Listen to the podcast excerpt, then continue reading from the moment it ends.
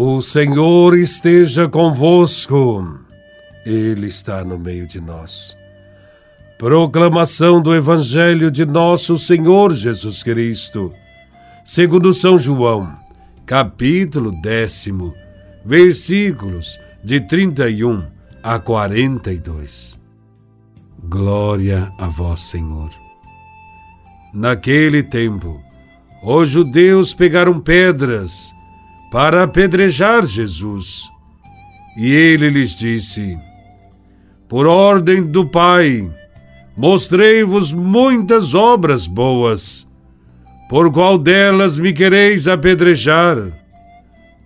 Os judeus responderam: Não queremos te apedrejar por causa das obras boas, mas por causa da blasfêmia, porque sendo apenas um homem, tu te fazes Deus.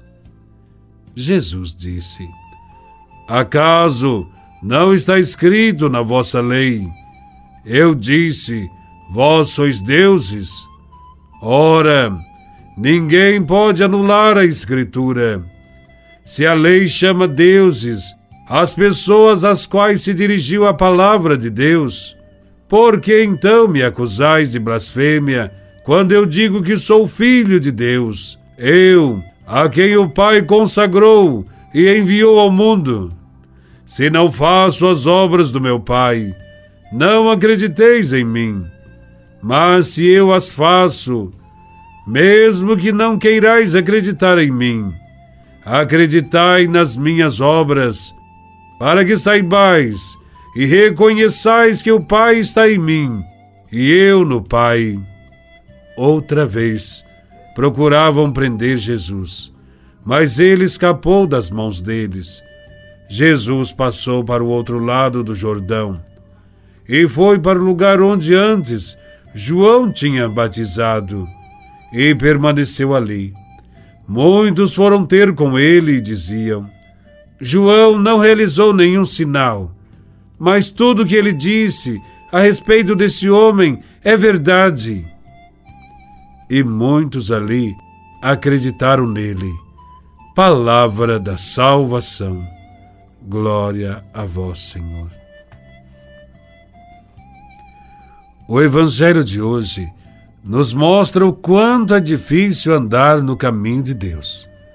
Ser bom, íntegro, justo e honesto não é fácil, pois há sempre os que se sentem incomodados com a justiça e a retidão dos que confiam em Deus e em sua justiça. Quem confia em Deus não se sente enfraquecido, mesmo que as perseguições e calúnias sejam muitas, mesmo que os supostos amigos nos abandonem. Quem confia em Deus sabe que a justiça virá a seu tempo. O Evangelho de hoje nos mostra que Jesus também foi perseguido por anunciar o reino de Deus. O Evangelho nos mostra a tentativa de apedrejamento sofrida por Jesus, acusado de blasfêmia contra Deus. A blasfêmia consistia no fato de Jesus dizer que é filho de Deus. E ele, de fato, é o filho de Deus. Mesmo tendo feito tantas obras boas, ter dado tantos sinais maravilhosos, não foram suficientes para que as autoridades acreditassem nele. Mas Jesus não desiste. A sua confiança no Pai é tamanha que ele segue adiante, cumprindo a sua missão. Não foram as ameaças e as perseguições que o intimidaram e o aborreceram, mas a falta de fé deles. A falta de fé se dá toda vez que não percebemos os sinais de Sua presença em nosso meio e continuamos a agir como se Ele não existisse. A falta de fé se dá quando não vivemos a fé que dizemos ter. São muitos os que se dizem cristãos, mas que são os primeiros a apedrejar, os que lutam por justiça, que lutam por solidariedade, que lutam por partilha. Isso não deveria acontecer em nossas comunidades. Ajudemos aqueles que neste mundo são um sinal de luz, um sinal da construção do reino de Deus. O grupo que não acreditava em Jesus, eles não conseguiam aceitar que Jesus se autoproclamasse Filho de Deus, e muito menos Deus. Para eles isso era uma blasfêmia.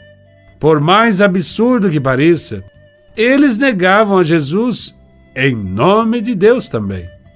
Faltava-lhes uma abertura interior. Eles eram religiosos fundamentalistas, negavam sem conhecê-lo. Não obstante isso, muitos creram em Jesus. O testemunho de Jesus foi fundamental.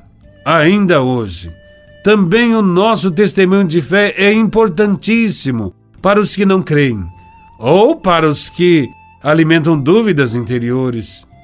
Jesus nos ensina que, apesar das perseguições e dos obstáculos, a semente do reino de Deus deve ser semeada e ela germinará no tempo certo.